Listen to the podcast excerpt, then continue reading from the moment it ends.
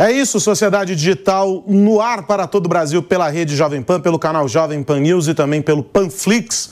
Vamos juntos nesta próxima meia hora desvendando os mistérios do mundo da tecnologia. Vamos falar hoje sobre como a tecnologia, de maneira geral, tem auxiliado as empresas na, num processo tão árduo de atração de clientes e, mais do que esse processo de atrair o cliente, todo o processo que envolve a conquista, como trazer esse cliente para mais perto. A gente vai discutir tudo isso no programa de hoje. Vamos falar sobre inteligência artificial, um capítulo dedicado à inteligência artificial. Mas você sabe, eu não estou sozinho nessa aventura. Comigo, nessa nossa ponte aérea de sempre, está o meu parceiro André Miceli. Fala, velhinho, tudo bem? Tudo bem por aqui, Carlos Aros. Espero que com você e com a nossa audiência também.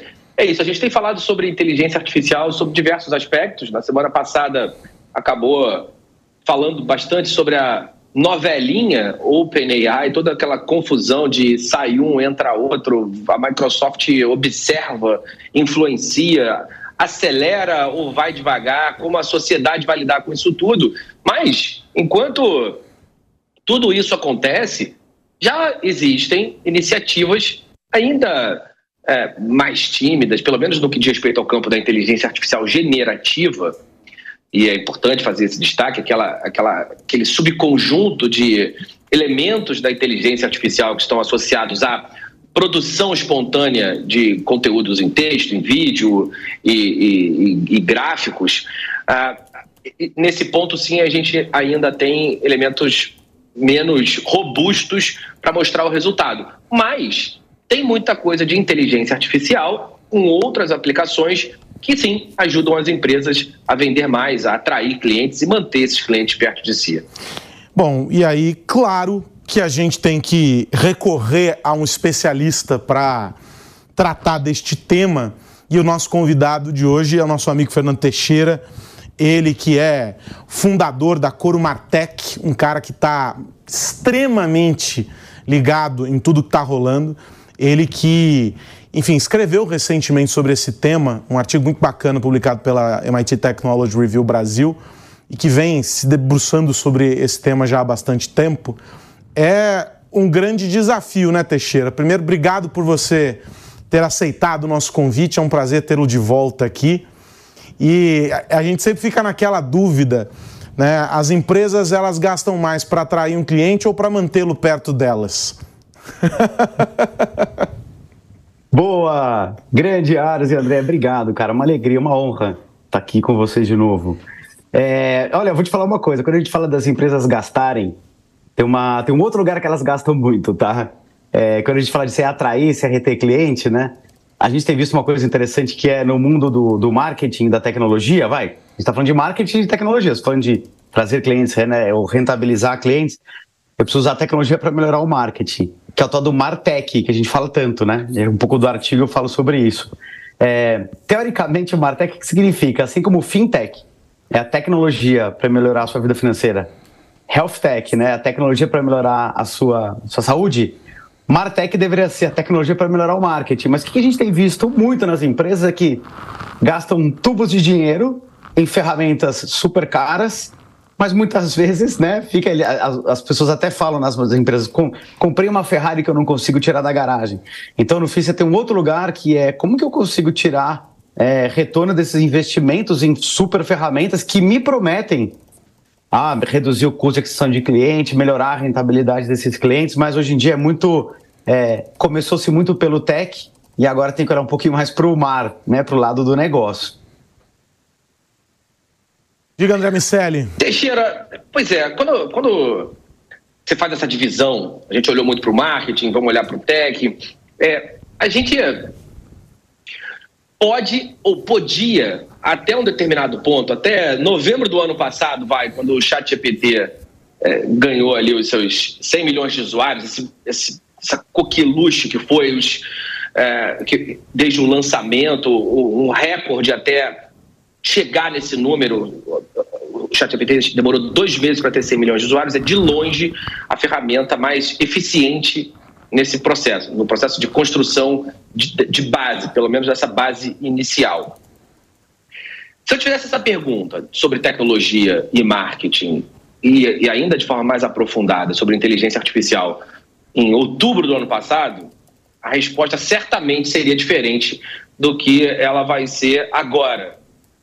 Como você enxerga, em termos práticos, uh, o uso da inteligência artificial no sentido de atração de clientes?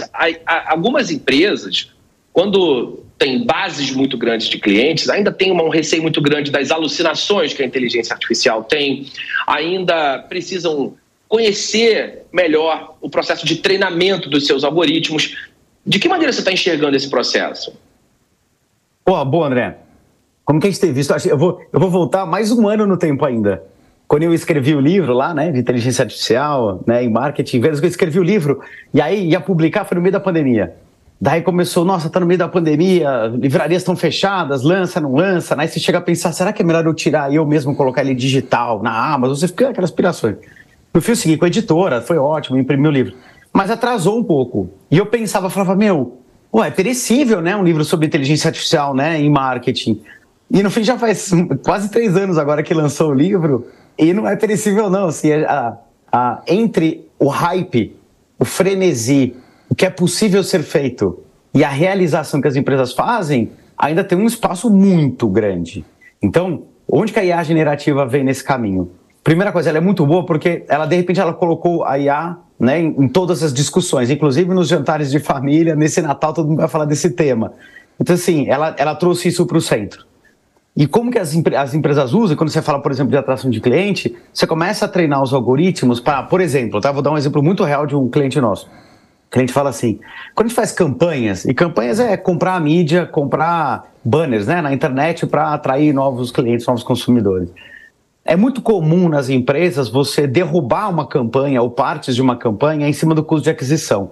Então você fala, nossa, está muito caro adquirir clientes nessa, nesse formato, né, nesse custo aqui, e você começa a derrubar campanhas em cima do CAC, que é o custo de aquisição. O que a gente faz hoje? A gente começa a olhar o perfil dos clientes que a gente já tem, óbvio, de acordo com a Lei Geral de Proteção de Dados, com o aceite das pessoas, com tudo isso, e você começa a criar algoritmos que começam a prever pessoas que seriam parecidas com elas. Então você começa a olhar e fala assim: então tá bom, eu agora vou fazer minhas campanhas, mas em alguns lugares, eu, empresa, estou, estou disposta a colocar um pouquinho mais de dinheiro, porque as pessoas que estão vindo aqui, elas provavelmente, a propensão, graças ao algoritmo, são pessoas que vão gastar mais comigo. A gente chama isso de microsegmentações, né? ou microaudiências. Então, eu começo a agrupar essas pessoas no, no entendimento que eu tenho, procurar pessoas semelhantes, ou até às vezes um cliente, eu quero vender um outro produto para ele, em cima de uma propensão. Por que propensão? Porque outras pessoas com comportamentos semelhantes no passado fizeram esse tipo de compra, então você começa a extrapolar usando inteligência artificial. O generativo, que é a parte de você começar a trazer a parte inclusive visual ou textual, te ajuda na hora que você começa, de tanto você criar as audiências, não adianta eu criar um monte de grupo, né? Tem um grupo de alta propensão, alto LTV, alto custo, alto gasto, se a mensagem é igual para todo mundo. Né? Porque no fim, o que você vai precisar? Vou precisar produzir um banner diferente para cada um. A generativa, ela agora dá o próximo passo, que é suprir essa demanda de conteúdo. Então, para cada audiência diferente, eu posso ter banners que são personalizados pela IA generativa. Agora, é muito interessante essa ideia do, do, do dessa visão do, de passado de vocês. O André até meteu um coqueluche já que estamos voltando, reminiscências de um passado não tão distante, quando a gente olha para diante e vê a angústia uh, das empresas, Teixeira, com justamente com o processo de adoção dessas ferramentas. Porque você faz essa leitura e é um cara que, tá, que tem a visão do todo, né? Você consegue ver todas as casinhas desse jogo disposta, você sabe de onde vai para onde. Mas se a gente pega a média das empresas, e aí vamos, vamos entender que o Brasil é formado uh, por, por grandes empresas, grandes corporações, mas a massa crítica do ambiente uh, de negócio são pequenas e médias empresas, que estão disputando um mundo gigantesco para tentar buscar o cliente. É o cara que tem uma corretora de seguros, sei lá, é o cara que tem uma loja, sei lá do que, enfim esses caras são extremamente dependentes desse cenário que você descreveu. mas eles dentro de casa não conseguem estabelecer meios, estabelecer processos para perceber quais são as ferramentas, o que, que é a estratégia, etc, etc, etc. Ou seja, a gente tem uma discrepância muito grande ainda quando a gente fala sobre o universo Martech aplicado à, à vida das empresas. Ou seja, as grandes organizações, essas estão beleza. Elas já têm investimentos, elas têm um histórico bem estruturado. Quando o marketing ainda era só marketing, depois ele virou marketing digital e agora ele voltou a ser o marketing que engloba tudo e aquela coisa toda. Mas essas empresas já viveram essa jornada. Tem uma galera que está desesperada no meio do caminho e que vai ser engolida pelo processo justamente porque não foi capaz de compreender. Como é que a gente lida com esses dois universos absolutamente distantes? Boa. O que é interessante disso é os desafios, assim, são universos distantes e com desafios mais distantes ainda. Nas grandes empresas, embora o dinheiro, teoricamente, não, não é o problema, né, para comprar grandes, grandes plataformas, o que a gente vê muito no dia a dia é que elas, elas são tão grandes e com tantos investimentos que elas têm o quê? Elas têm departamentos muito separados. Então você tem que juntar a tecnologia com o marketing, com o growth que se fala hoje em dia, com no fim é o e como cada um quer cuidar muito da sua parte, fazer esse cross entre os silos das empresas acaba sendo o grande desafio. Nem é a ferramenta e nem é o investimento, mas é fazer as áreas se falarem. Acho que é muito do que a gente vê nas grandes. Quando a gente olha para as pequenas e médias, e putz, você trouxe um, ponto muito legal. Eu vou pesquisar que eu me lembro de um. Acho que é o Chris, eu vou, eu vou lembrar, vou pegar o nome, de um, um dos professores do MIT, recentemente, em um. Estava ouvindo um podcast, ele trouxe um tema que eu acho brilhante sobre o tema de IA generativa. Que é o seguinte, e é, é muito comum quando, sei lá, a gente, quando eu explico coisas assim, ou quando eu dou uma palestra, ou quando alguém olha o livro, alguma coisa assim, as pequenas e médias empresas, quando elas querem entrar no mundo, eu quero fazer uma aquisição por propensão, eu quero fazer isso ou aquilo. E aí ela fala assim: o que, que você precisa? Daí começa: não, você precisa de um, um cientista de dados, você precisa de uma pessoa de dev, você precisa de um programador, você precisa de alguém. No fim, ela precisa de cinco, seis pessoas. E se essa empresa é uma padaria, ela não vai conseguir contratar cinco ou seis pessoas. E se ela tiver que sair para falar isso com uma agência externa, a agência vai, vai cobrar o custo de algumas pessoas. Então, realmente, isso era muitas vezes não acessível para os pequenos e médios. Porém, o que, que a IA generativa tem trazido de muito interessante? Hoje, uma pessoa, quando eu preciso, aquelas quatro, cinco pessoas que eu precisava, eu agora consigo diminuir muito o tempo delas quando eu começo a usar comandos ou prompts. Eu começo a falar assim: tá bom, eu quero um código de uma página que tem um formulário de captura de clientes. São prompts que você usa hoje no chat GPT e em outros lugares. O que, que um prompt vai fazer? Vai fazer, vamos supor que eu sou um freelancer de programação ou de data science, que quero fazer isso que a gente está falando aqui dentro. Eu antes tinha que trabalhar para uma outra empresa média. Quando eu tenho um chat GPT me ajudando e eu começo a fazer mais códigos e, e desenvolver mais websites, vamos chamar assim, eu estou simplificando no site, mas é estratégias de aquisição, eu vou conseguir atender mais empresas. Sim. Então eu vou ter mais trabalho porque o meu trabalho vai ficar mais barato agora que eu tenho esses assistentes que me ajudam a construir e a gerar códigos e coisas para os meus clientes. Então, tem uma oportunidade enorme de benefício de pessoas tendo mais trabalho, porque elas agora têm assistentes que fazem o trabalho dela ser mais rápido e ela atender mais clientes com o tempo. Então, é um pouco esse, esse o mundo do generativo na construção dos códigos para democratizar e deixar as pequenas e médias também usarem esse tipo de tecnologia. Teixeira, nesse processo de democratização do uso da tecnologia, as pequenas e médias naturalmente vão esbarrar, ou por muitas vezes vão esbarrar na falta de conhecimento técnico, ainda que essas coisas estão mais acessíveis, como você falou. Quando você fala de LTV, né, do Lifetime Value, aquela grana que o cliente está no tempo, te dá no tempo, tem essas duas variáveis são importantes, o CAC e o LTV. Se o teu LTV é maior, ou seja, se o cliente fica muito tempo com você gastando dinheiro, eventualmente o custo de aquisição daquele cliente pode ser um pouquinho maior também, que esse dinheiro volta no tempo. Esse investimento para trazer o cliente para a tua empresa acaba sendo retornado à medida que ele vai gastando. E o que você falou há pouco, é, em outras palavras, é que esse processo de hiperpersonalização, né, de eu entregar para os meus múltiplos clientes e parar com aquela história de construir personas, que a gente viu existindo no marketing por muito tempo, esse negócio para de ser relevante. Né? Ainda que o conceito por si só já tenha sido bastante discutido e, e discutível desde o início, a tendência é que esse assunto pare, dado que você vai individualizar essa comunicação. Mas em termos práticos, o pequeno e médio consegue fazer alguma coisa? Quais são os primeiros passos que uma, que uma empresa pequena ou média pode dar nesse sentido?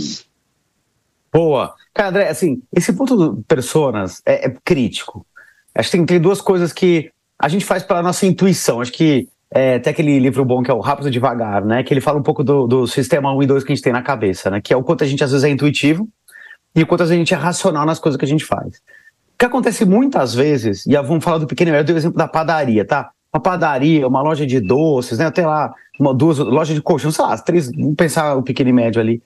Quando ele começa a falar assim, eu preciso sair da minha loja física, vai, eu também preciso vender online, né? preciso ir para outros lugares, preciso me digitalizar. É muito comum, e a pergunta que eu sempre faço é: tá bom, o que, que você já está fazendo? E a primeira resposta, que é uma resposta da intuição, é: eu estou comprando mídia nos grandes nas big techs, né? Estou lá no Google, na Meta, tudo mais, estou fazendo compra de mídia. Mas como assim compra de mídia? Porque, felizmente, essas ferramentas criaram sistemas fáceis de usar. Eu consigo entrar agora, em 10 minutos, sei lá, eu me cadastro, pego o meu login, crio uma campanha, subo uma imagem e começo a mandar é, propaganda para as pessoas conhecerem o meu açougue, vamos supor, uma, uma, empresa que eu tenho aqui, pode, poderia ser assim. Então, essas empresas, essas big techs, criaram sistemas que democratizaram eu comprar mídia. E a gente intuitivamente acha que comprar mídia é a solução. E começa-se muito por aí. Não deveria começar por aí. Deveria começar por outro lugar que é: quem são os meus clientes? E não adianta só eu fazer, desenhar uma persona, né? Que eu vou dar um exemplo aqui, um, exemplo que a gente trabalhou recentemente, que é seguro de carro, né? Quem é o persona que compra seguro de carro? Não tem, não dá para você falar, ah, são pessoas jovens. Né? Seguro de carro tem carro, né? por aí. Então, o caminho é quem são os meus clientes? Então, começa a cadastrar os clientes. Então, assim, você chegou na minha loja, se você escanear um QR Code que hoje todo mundo faz e colocar aqui seu nome, sei lá o quê, você já vai ganhar um desconto, sei lá, estou inventando. Eu começo a coletar esses dados. E aí tem que ter uma capacidade analítica e hoje você pode, inclusive, falar com faculdades e pedir ajuda de estudantes que fazem aqueles trabalhos, conclusão de curso, tem muita gente a fim de fazer. Começa a olhar o dado e falar: peraí, nossa, olha só que interessante, a minha loja fica em Moema, e aí, de repente, num outro bairro muito próximo aqui, eu abri uma segunda loja e eu tô vendo que tem um comportamento diferente de idade. Mas então, peraí, e se eu quiser trazer mais gente para a loja de Moema, eu tenho que entender que é para um público diferente. E aí pode até ser que eu, até ser que eu compre a tal da mídia, mas eu vou fazer com um direcional que eu aprendi das pessoas que eu tenho dentro do, da, da, do que eu coleto de dados. Eu estou chamando até de coleta para não parecer CRM, banco de dados, que é uma coisa velha. É o que eu estou coletando. Eu estou coletando um cadastro para dar desconto e lá estou perguntando algumas coisas, seja lá cidade ou CEP de onde eu moro, que seja. Porque de repente eu posso ter a curiosidade de falar, hum, será que a distância da loja faz a pessoa comprar mais? Nossa, é verdade, eu descobri que distância é uma variável importante. Então, também tem um, tem um lado de um método científico, né? Eu estou criando hipóteses, eu tenho minhas lojas, eu vou começar a coletar dados e cruzar, e aprender. Aí, a partir do aprendizado, eu posso falar: não, não era a mídia, é um cupom. Eu vou entregar o cupom, vou testar cupom por aqui. Então, é começar de dentro do negócio para expandir e não começar pela compra de mídia ou com uma agência que normalmente não entende do seu negócio como você entende, para depois ver o que, que acontece. A gente fala que não é mais o mundo do spray and pray, né? Spray and pray era eu vou espalhar propaganda e mídia e vou rezar para as pessoas chegarem onde eu quero. Hoje é o contrário. Primeiro eu olho, entendo, faço testes, experiências, para depois eu descobrir se eu vou fazer mídia, se eu vou comprar, o que, que eu vou fazer depois. Deixa eu trazer um outro tópico aqui para essa nossa conversa. A gente. Foi semana passada, né, André? A gente falou sobre o OpenAI e a gente contou toda a novela envolvendo Microsoft, enfim, toda essa história. Daí agora o Reino Unido e as autoridades lá estão de olho é, no mercado, no que pode parecer uma ameaça à concorrência, uma vez que é, as duas empresas se, se unem e, e, há uma, uma relação praticamente umbilical aí dentro dessa, dessa história. Aí eu pergunto a você, meu amigo André Miceli, Estaria o Reino Unido dando a largada em uma corrida que terá outros personagens importantes, não só do bloco europeu, mas do resto do mundo, nesta cruzada contra OpenAI, Microsoft e os seus amiguinhos próximos? Ah, vai depender muito de como a OpenAI se posicionar a partir de agora. O que o Reino Unido está fazendo nesse momento é chamando para uma conversa. Eles querem entender se essa relação que se estabeleceu depois do entra e sai do Sam Altman, voltando muito rapidamente, Sam Altman, CEO da OpenAI, tem um fiel escudeiro, um braço direito, alguém muito alinhado com ele, que se chama Greg Brockman, e eles tinham uma visão de aceleração da OpenAI. Vamos testar tudo que a gente puder, colocar em produção e avaliar os resultados à medida que é, essas, essas disponibilizações, essas novas versões forem colocadas no mercado. Tinha um, um outro segmento na própria empresa, capitaneado por um cara chamado Ilya Sutsker, que era contra isso, que entendia que a empresa deveria ir mais devagar. Tem outras questões no meio a respeito de criação é, de uma plataforma, um ecossistema de desenvolvimento, de produtos que são cobrados do consumidor, coisas que o Sam Altman é, aparentemente estava avançando sem conversar com o conselho. O conselho ficou, né, evidentemente, desgostoso com essas relações e demitiu o Sam Altman e logo na sequência o Greg Brockman também saiu. Quando isso acontece, a Microsoft fala: venham para cá, vem trabalhar na Microsoft. Vale lembrar que a Microsoft é dona de 49% da OpenAI. É, e nesse momento que o Satya Nadella, CEO da Microsoft, estabelece uma área de inovação associada à inteligência artificial com a liderança do Sam Altman, diversos colaboradores da OpenAI falaram: opa, peraí, eu vou também. E o que estava acontecendo, Aros Teixeira e amigos, é que a Microsoft estava levando quase os outros 51% de graça, porque não precisou fazer nenhum tipo de aquisição. Toda a inteligência que gerava até aquele momento, a OpenAI, que construía essa empresa, estava ameaçando se deslocar para a Microsoft. O conselho retrocedeu, chamou todo mundo de volta e aparentemente a ordem se estabeleceu. Só que a gente sabe que a ordem se restabelece nesse caso com cabeças cortadas, aquele lado que queria tirar o Sam Altman perdeu a queda de braço e naturalmente começou a se afastar, diminuiu e a Microsoft voltou cheia de poder como um observador, teoricamente, um órgão observador do que acontece na OpenAI. O que o Reino Unido quer saber é: vem cá, isso é de fato uma observação ou você tem um grau de influência maior do que isso? Até que ponto essa relação, que é simbiótica entre Microsoft e OpenAI, trará riscos para o desenvolvimento do mercado? O mercado de inteligência artificial generativa, no fim das contas, segue pertencendo às big techs. A tecnologia não é um ambiente quase anárquico como se propôs lá atrás nos anos 70. As coisas vão crescendo, uma big tech engole ou a própria big tech financia pesquisas, é, se relaciona com o mercado através de, de corporate venture capital, usa startups para validar, testar hipóteses. No fim das contas, as coisas andam para várias direções e param numa Big Tech, é uma espécie de buraco negro da solução tecnológica. Naturalmente, isso pode trazer riscos para o consumidor. Dependendo de como forem essas respostas, sem nenhuma dúvida, a gente vai rever algumas cenas. A gente lembra da briga homérica entre a Microsoft e a União Europeia, quando ela tentou embarcar o seu navegador no Office.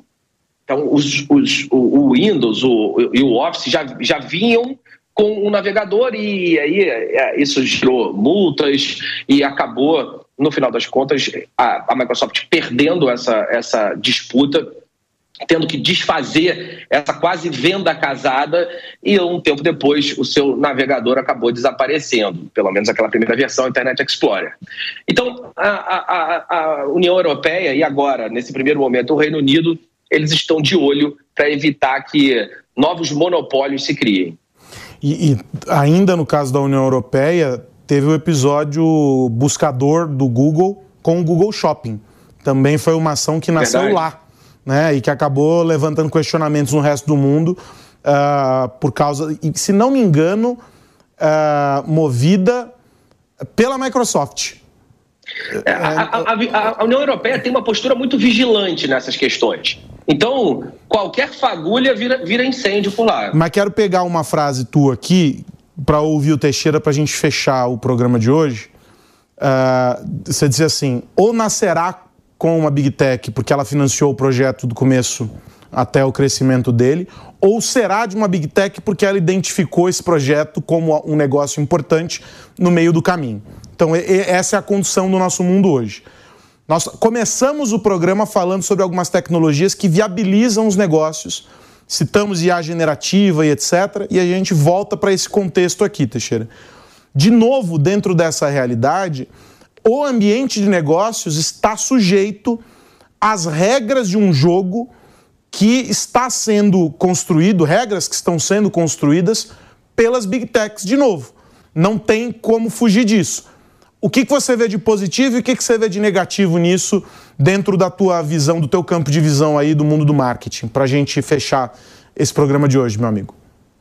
Boa. Eu acho que assim, a primeira coisa positiva é você saber que existem lugares como a União Europeia onde é possível você ter autoridades preocupadas com a concorrência. Isso é uma verdade não é em todo lugar do mundo que é assim, né? Você tem lugares onde governos entram em aplicativos e tudo mais de uma maneira diferente. Então, você ter este ambiente onde autoridades olham para a concorrência, acho que é brilhante, bom. A gente tem que estar feliz que ainda tem lugares, existem vários lugares onde isso acontece de forma é, muito bem coordenada. Acho que esse é o, é o, primeiro ponto.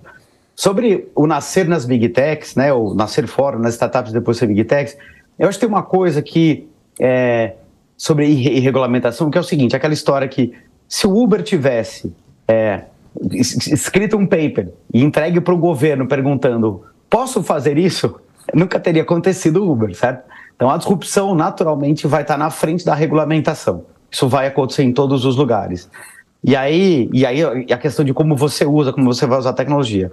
E aí quando a gente vai indo para o lado do marketing, tem o lado forte da privacidade, que mais uma vez né, foi a Europa que deu essa lição, né, e depois veio Estados Unidos, e a gente aqui também no Brasil tem uma lei muito boa sobre isso, que é o respeito à privacidade ao dado das pessoas. Então, acho que tem, tem essas várias camadas no nível de concorrência e regulamentação, que são boas né, nessa sociedade onde a gente, a gente vive, e o cuidado que acho que a gente tem que olhar quando a gente olha para as big techs é as empresas têm que entender, né? Muitas entendem que é o seguinte: eu que sou dona dos dados, né? a gente chama de first party data, todo aquele dado que é coletado diretamente pela empresa e com o consentimento e aceite dos seus clientes. Então, first party data, se eu estou navegando num site, aquela informação que está ali é da empresa que é dona do site. Né? Se eu estou navegando no site da Jovem Pan, é, é dela esse dado. Então, o que, que as empresas precisam fazer cada vez mais? Criar capacidades internas de falar, então tá bom, eu quero, eu, eu quero coletar este dado, trabalhar este dado e acionar este dado, seja via cupom, CRM, uma entrada e tudo mais. Mas eu preciso criar esta capacidade, seja com uma consultoria, seja comigo, mas eu tenho que ter isso comigo. Muitas vezes as empresas terceirizam isso para as big techs. Elas chegam e falam assim: não, porque é mais fácil, né? Já que eles já desenvolveram muita coisa, já desenvolveu muita coisa, vou colocar aqui o que a gente chama um pixel, né? vou colocar aqui um, uma linhazinha de código de uma big tech, e aí a big tech sozinha, ela mesma vai falar para quem que ela vai mandar banner depois, e esse negócio meio que vai funcionar.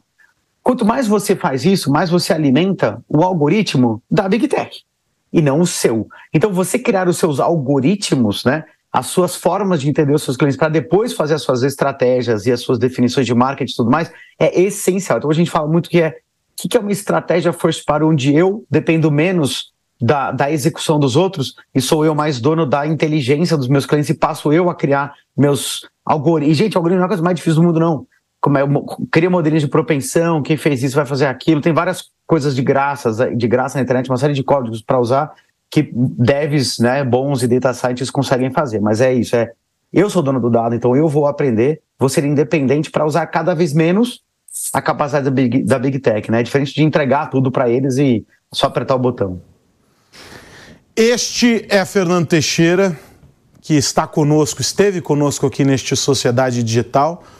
Meu amigo, obrigado pelo papo, pelo teu tempo. Já está convidado para voltar e quem sabe da próxima aqui no estúdio. O André também aqui em São Paulo. E depois a gente toma um Negroni. E o mais Aí. importante é a recomendação é, do artigo que, que motivou o começo do nosso papo aqui. Está disponível lá no site da MIT Technology Review Brasil. é um, um exercício de reflexão importante para não só para quem atua uh, no mundo do marketing, mas para qualquer gestor, para qualquer pessoa que, que tem um negócio e a gente sabe que a alma do negócio é a venda, é a capacidade que você tem uh, de, de converter em resultado uh, com o cliente. E você precisa fazer isso hoje cada vez mais com auxílio da tecnologia. Então, eu recomendo demais o artigo. Meu amigo, um abraço para você, até a próxima. Tchau, obrigado, abraço. André Miceli, semana que vem tem mais, hein? Aquele abraço. Semana que vem tem mais, Carlos Aras. É legal ouvir vocês e chegar à conclusão que, no final das contas, empreender tem realmente muito mais a ver com pedir desculpa do que licença. Ah, o Zuckerberg falou essa frase muitos anos atrás e, e ela continua válida. Obrigado, Teixeira. Um abraço, Carlos Aros, e um abraço também para todo mundo que nos ouve e vê. Tchau, tchau. É isso, e para você que nos acompanhou até aqui, a minha recomendação é compartilhe este programinha. Tá lá no Panflix, também tá lá no nosso canal no YouTube, no canal Jovem Pan News. Se você é, se interessa por esse tema, tenha certeza de que em outros programas também abordamos esse assunto. Tá tudo disponível lá no Panflix, é só você seguir e ficar ligado no Sociedade Digital Toda semana a gente discute os impactos da tecnologia no nosso cotidiano, nas nossas vidas, seja no mundo dos negócios, seja na nossa vida uh, corriqueira, no mundo mais comum, a tecnologia está presente cada vez mais. A gente se encontra aqui na Jovem Pan na semana que vem. Um grande abraço, tchau, tchau.